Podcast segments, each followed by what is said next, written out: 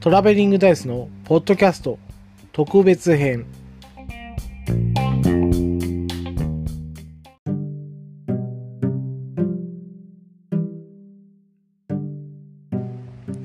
えー、こんばんは、トラベリングダイスです。えー、今日は8月16日日曜日ですね。えー、特別編の収録をしております。えー、まあ今日はですね、えー、ある落語家さんの、まあ、えー、林家京太郎さんがやっていたですね、演目について話そうかなと思ってたんですけども、えー、笑えるというか泣ける話でして、えー、とてもいい話なので、まあ、拙い解説にはなると思うんですが、ちょっと話してみようかなと思ってたんですが、その前にですね、えー、まあ、枕ではないんですけども、えー、お盆中に、お盆中、歌にちょっと似てるので、ちょっと対応していこうかなと思うんですけど、お盆中に、えー、起きた、え出来事について話そうかなと思います。え僕はですね、お盆前に、え家からですね、軽トラを借りておりました。えなぜかというとですね、え1年も経たずに洗濯機が壊れてしまって、新しい洗濯機を買い、えそれを、まあ、リサイクルの、えー、え業者に出そうかなと思ってたんですが、まあですね、えー、ずっと忙しくてですね、ま、休みを取れないような状態だったので、その暇はなかったんですね。だから、こう、家の中に2台洗濯機があるような状態だったんですね。いい加減これを捨てたいってことで、で車を借りておりました。軽トラですね。軽トラだったらもう積んですぐ、えー、行けるので、えー、借りたんですね。実家から。で、まあ、えー、週末戻ると思ったんですけど、まあ仕事が入ったりして、ちょっと行けないなってことで、電話してみたら、じゃあお盆、お盆、最後のお盆までいいよってことだったんですね。えー、16日まで、今日まで、えー、借りといていいですよってことで、えー、実家からお許しをいただいたんですね。で、まあ、金曜日です。え、14日。14日にですね、えー、僕は何気なく、えー、まあ、買い物がてら出かけたんですよ。で、えー、走行中にですね、パンととかして、なんだろうと思ったら、えー、ずっと効いてたクーラーが、え、効かなくなってきました。でですね、原因が分かってたんですね。えっ、と、ファンベルト。エアコンのファンベルトがずっと悪くて、えベルトなりをずっと繰り返してたんです。えそれをずっと放置してて、いつか切れるだろうなと思ったら、その時だとですね、切れてしまって。で、えー、偶然ですね、まあ、整備工場が、ちょっとちっちゃい整備工場があるような、えー、ガソリンスタンドがあったんですね。そこによって見てもらいました。で、ああ、ファンベルト切れてますね、ってことで、えー、変えてもらったんですね。で、変えてもらって、じゃあ治りましたよって言われて、こんな暑いのにあのエアコン効かないでなんて大変ですよねってことで整備工の人が言ってたんですけど、そうですねって言いながら、えー、じゃあ中でお待ちくださいと、ちょっと、えー、長くなりますんで、ってことで、ベッド交換してもらって、終わるかなと思ったらですね、整備工の人が、えー、首をかかしげるんですね、ずっと。で、首をかしげるのを見てて、何かあったのかなと思って、まあ、支払いを、まあ、工賃だけだったんで、えー、ベルトは、えー、在庫のもの使ってたという形になったんで、工賃だけ払ってくださいということで、払ってる途中で、えー、制服の人が入ってきてですね、すいませんと。えっ、ー、と、ベルト交換したんですけども、エアコン効かないようですね、というわけなんですね。え？と思ったんですけど、いやいや、あのー、ベルト交換しただけですよって言ったんですけど、えー、なんかですね、えー、まあ、冷やすところが悪くなってるみたいなことを言い出して、ええー、と思ったんですけど、まあ、ベルト交換する前、ベルトなりはひどかったですけど、えー、もう結露が、えー、出るぐらい、えー、素直冷やしてくれたんですよね。それが、あの、ベルト交換しただけで、えー、そんなになるのかなと思ったんですけど、僕もあの、車の、えー、内部のことなど全然わからないので、まあ、任せるように、えっ、ー、と、わかりましたと。じゃあどうすればいいですかってことで、聞いてみたらですね、まあ、今お盆中だから、お盆中だからですね、えっ、ー、と、メーカーさんが休みだと。あ僕もわかりますね。あの、書店時代も、えっ、ー、と、家電量販店に勤めた時代の時も、えっ、と、メーカーさんはいつもですね、お盆は休み。まあ、書店さんも、出版社さんも休みなので、商品の、えー納品、あと修理の、え納期が遅れるんですね。えーそれは分かってたので、ああ、まあ理由は分かりますね、ってことで、週明けになりますという形になって、困ったなと思ったんですね。日曜日にもう返す。今日ですよね。16日に返す、えー予定だったんですけども、急遽、まあ、修理すること、修理することになってしまって、まあ、えーその見積もりを、えー明日ですね、多分月曜日に電話かかってくると思うんですけども、それで出すってことだったので、えー、まあ、わかりましたってことで、えー時間電話してごめんなさいと。あの、日曜日返す予定やったけど、ちょっと、故障したまま返すのをちょっと、えっ、と、運転するとき暑すぎるから、えー修理してから返すようにするわと。で、来週、えー末に、まあ俺も仕事があるので、土日しかちょっと余裕がないので、えー土曜か日曜日にえ返すようにするってことで、まあ了承いただいてまして、えーそれからですね、まあ、えっ、と、まず全開にして、えクーラーの効かない車で家に帰りました。まあ自分住んでるアパートに帰ったんですね。でですね、まあ修理費がいくらかかるかわからないと。で、部品の取り寄せでどれぐらいの、え費用かかるかわからないっていう状態なので、まあ残りの日数ですね、ちょっと欲しいものがあったりしたんですよ。あの家電、えー、もしくは、まあいろいろ、買おうとしてたものがあったんですけど、お金も自由に使えず。えーと、まあ服とかですね、まあ仕事用の靴もボロボロなので買おうかなと思うんですけど、えー車の修理にどれぐらいかかるかわからないということで、えー自由にくるあのお金も使えず、えー家の中でじーっとして過ごすような、えー残りの日数、お盆中ですね。お盆中のですね、期間になりました。まあそういうことがあってですね、えっ、と、ちょっと、えーまあ古い車でもあるんですけども、えーやっぱりあの大事に使、えー使った方がいいなっていうふうに思った、えーお盆の出来事でした。えーでは本編参りましょう。えートラベリングダイスのポッドキャスト。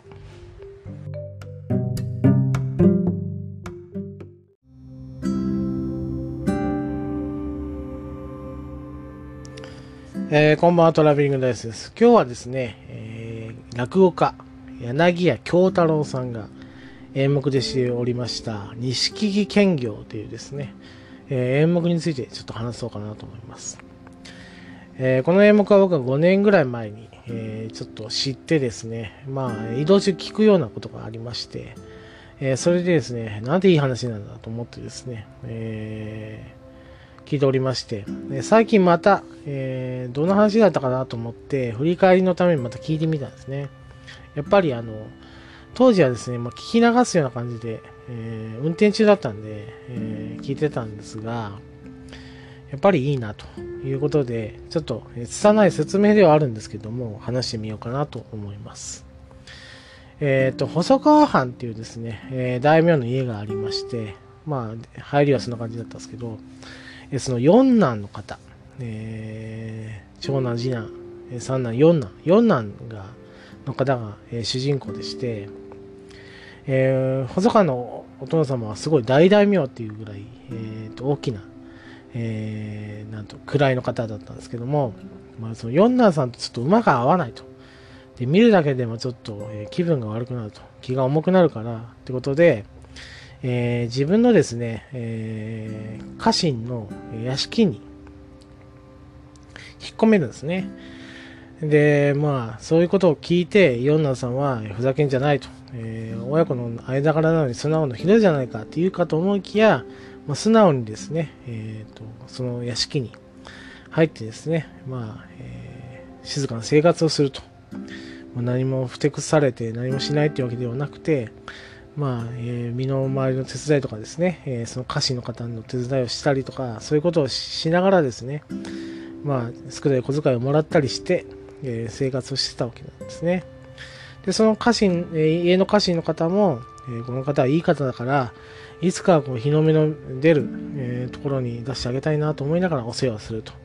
まあ、相思相愛というかですね、まあ、思いを、思いを、えー思われて、えー、こっちも思ってるような感じ。だから、えっ、ー、と、鼻つまみ物ではなくて、えー、本当にお世話をしたいという形で、えお互いですね、えいい関係でこう言ってたんですけども、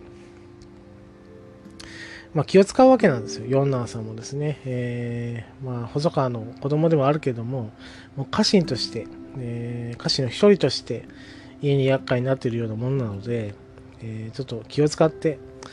えー、もう質素な生活をしててですね、まあ、わがまま言うとしたら、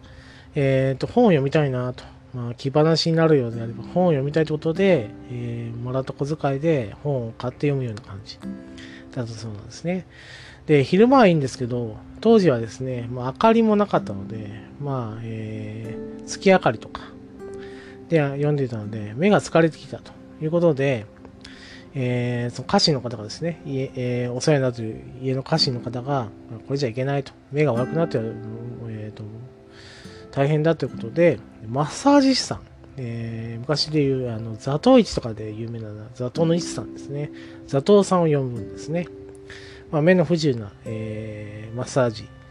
する方なんですけども、その方を呼んで、まあ、えー、と、ほぐしてもらってると。これはいいということで、まあ、お抱えというかですね、えー、普通に呼ぶようになったんですね。で、えー、名前は何と言うんだいっていうふうに、その細川の四男さんが聞いたときに、錦木と、えー、名乗るわけなんですね。で、細川さんは、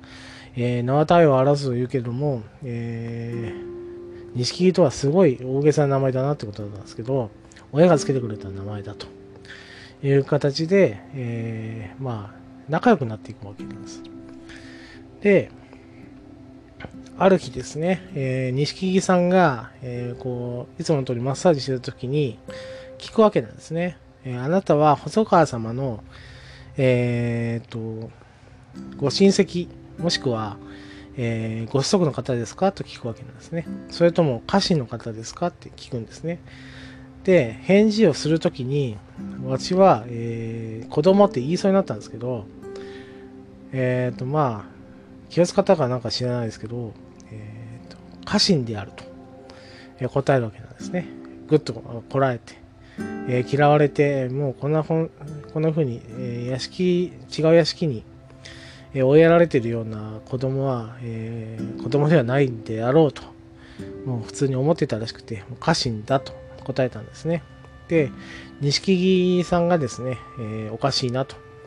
僕の師匠が、私の師匠が言ってただと。えっ、ー、と、大名とか、そういう位の高いものになる人の骨格があるんだと。で、マッサージしてるとそれがわかるっていうんですね。で、錦木さんも勉強して、その骨格がわかるようになっていたと。で、その四男さんがですね、えー、マッサージ受けるときに、この人は大名になる骨格だなと思って、なんでこんな、えー、とちっちゃな屋敷にいるんだろうって思いながらしてたと。それをちょっと質問してみたってことだったんですね。で、えー、家臣であるよと。えー、まあ、嘘をついたわけなんです、四男さんは。まあ、気を使っててはないですけども。で、その、錦木さんが言うわけなんですね。えー、私たちは座頭という位にありまして、えー、そこから師匠がいて、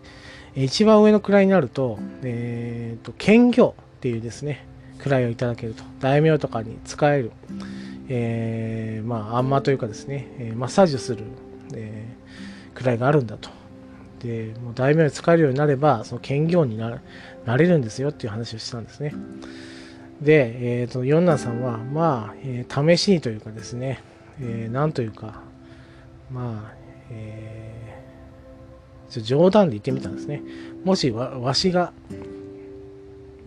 えー、大名になったら、お前を兼業にしてやるよっていうわけなんですね。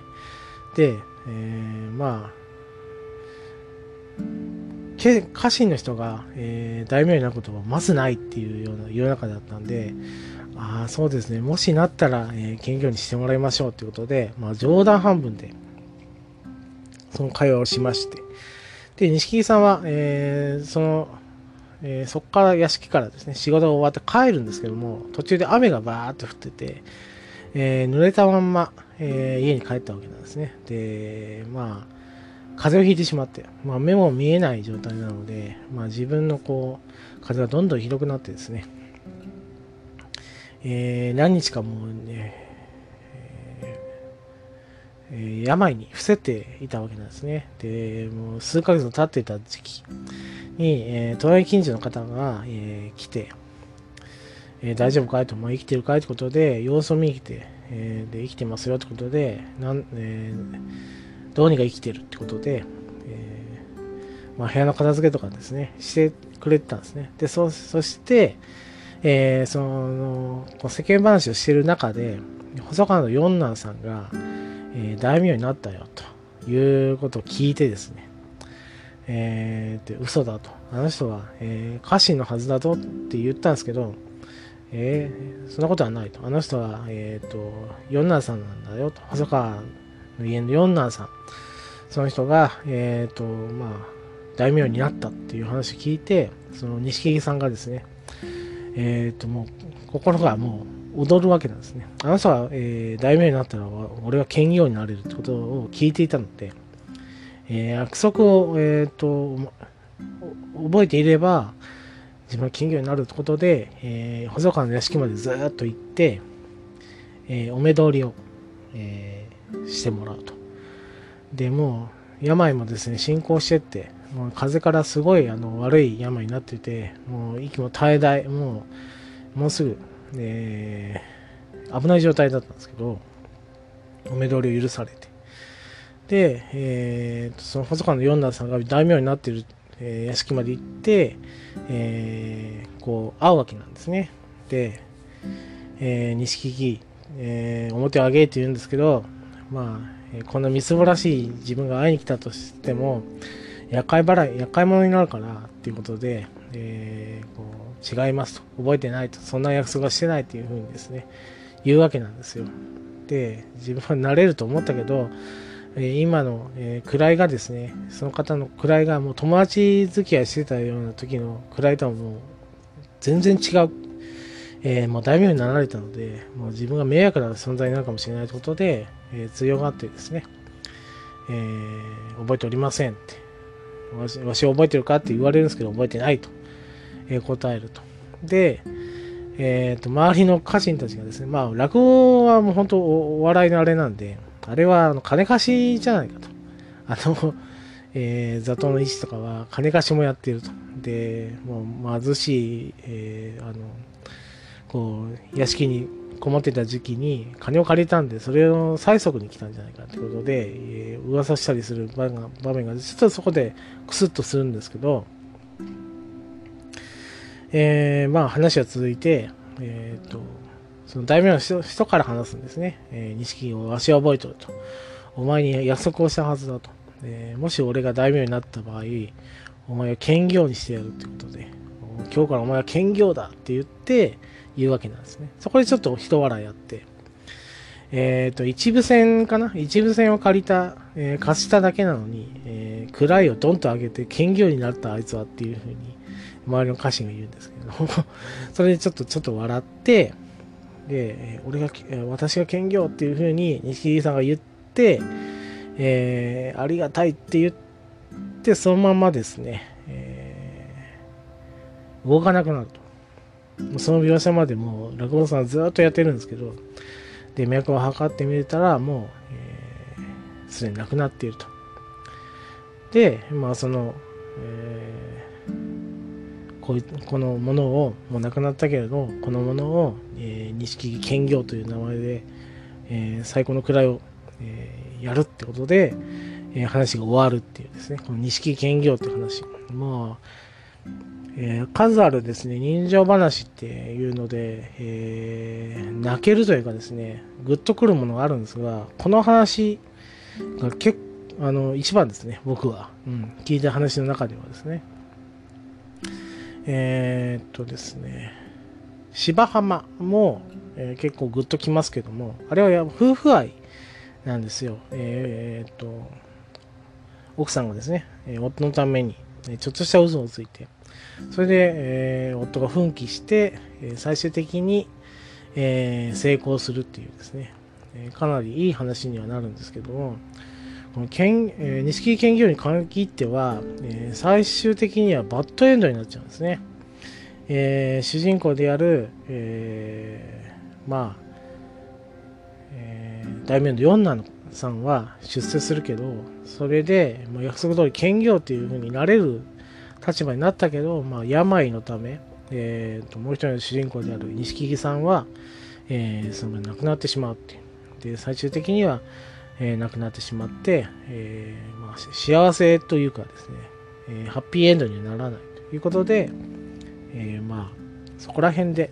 悲しいなということで泣ける、えー、落語になります。まあね、いろいろ考えるんですよ。まあ、落語を聞いて現実世界のことを考えるのはちょっと、粋ではないと思うんですけども、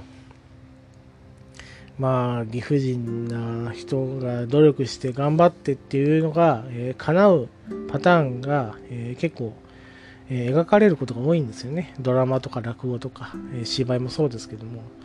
それがもう、えー、叶わないっていう、もう、えー、現実にこう手が届く、えー、幸せが手が届くよっていう時になって、まあ、最終的に病で、えー、それが、えー、叶わなくなるっていう終わり方っていうのが、まあ、ぐっとくるし、えー、悲しいなって思う。で、それを、えっ、ー、と、まあ、聞いてちょっと、えー、ぐっときてですね、えー、ほろっとな泣けてしまったんですね。まあ、落語家さんがすごいなと。このやってたあの京太郎さん柳家京太郎さんという方は本当に枕もうまくて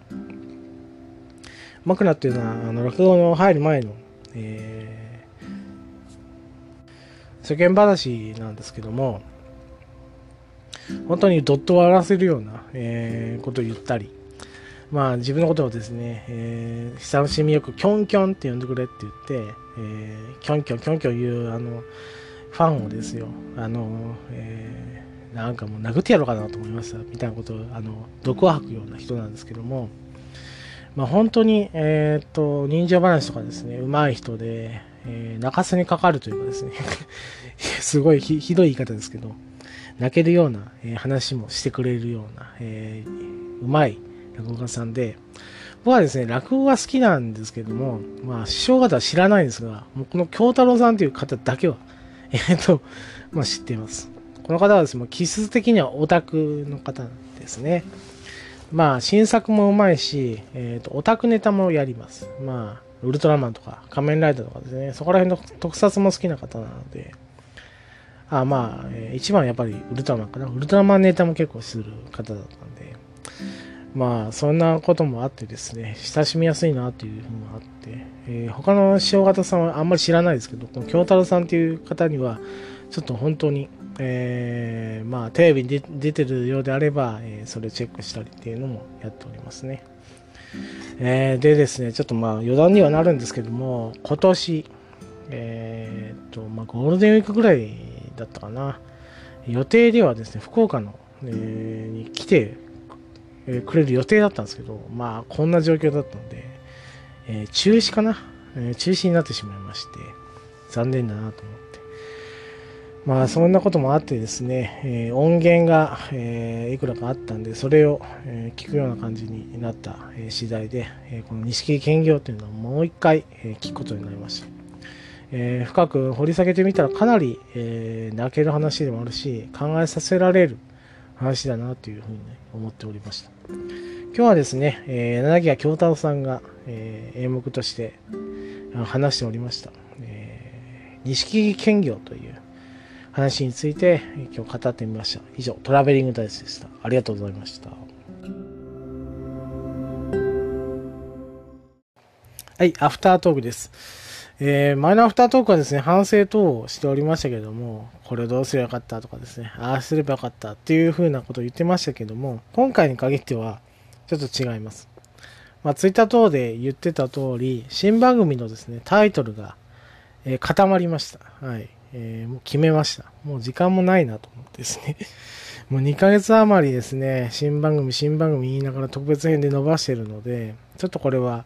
良くないということで、一つぐらい決定事項があった方がいいなと思って、えー、タイトルを決めました。えー、タイトルはですね、えー、噛む、噛みそうですごいあの怖いんですけど、えトークバル、えバッカスです。すごいですね。木をてらったような、えもう噛みそうなですね、タイトルにしてしまいました。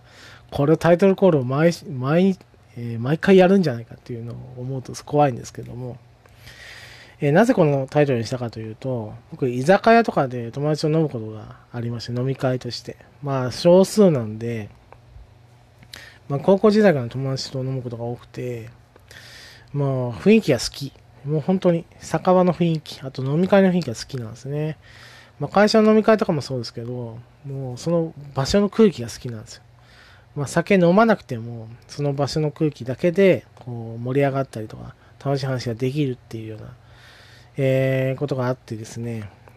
えー、だったらもう設定的に酒場で話してるような設定にしたいということが頭にあったので、じゃあ、えっ、ー、と、酒場設定ですね。えー、酒場で話してますよって設定にしてみたいってことで、そのタイトルに決めました。でですね、バーってつけようと思ったんですよ。トークバーとかですね。えー、トークどころとか、トーク居酒屋とかって考えたんですけど、えー、最有力だったのでトークバーにしようかなと思ったんですけど、バーってつけるとですね、えー、結構複数の、あの、ポッドキャスターさんが、えー、タイトルや、えー、設定にしてるんですよ。えー、例えば、えー、なんとかバーってつける、えー、ポッドキャスターさんもいますし、まあ、大物ポッドキャスターさんのですね、えー、なんとかの宮殿さんはですよ、えー、ひなびたバーっていうふうに、えー、言ってですね、マスターっていう、あの、羽生さんがやってる、あ、もう言っちゃいますけどね、愚者の宮殿の話ですけど、えっと、えー、羽生さんがやってるバーでこうおしゃべりをするっていうようなですね、えー、設定なので、でですね、えっ、ー、と、アバンティっていうですね、有名な FM のラジオがあったんですけど、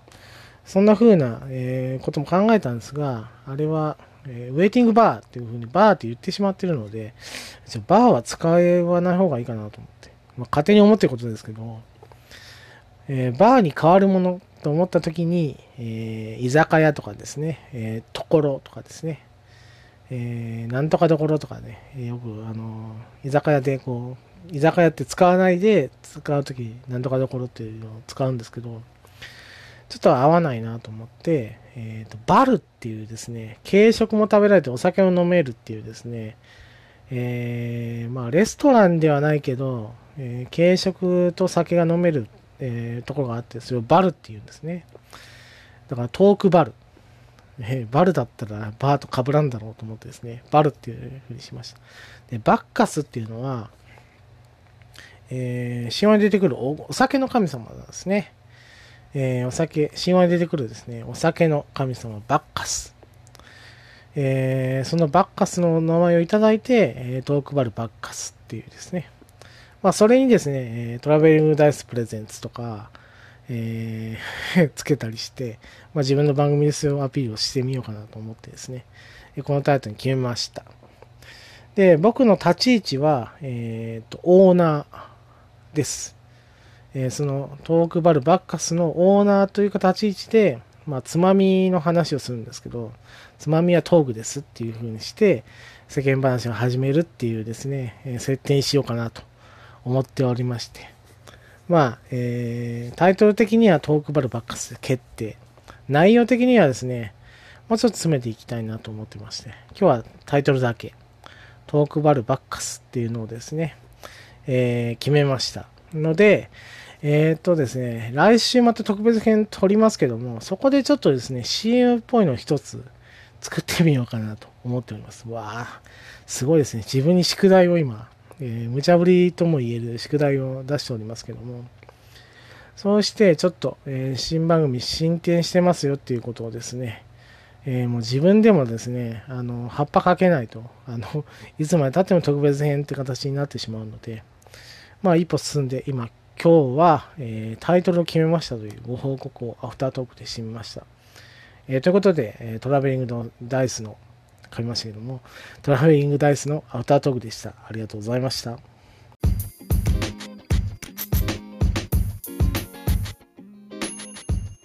当番組では皆様からの感想を募集しております。ツイッターにて、ハッシュタグ、ベリダイ、カタカナでベリーダイで募集しております。皆様からの熱い感想、意見、アドバイス等お待ちしております。以上、トラベリングダイスでした。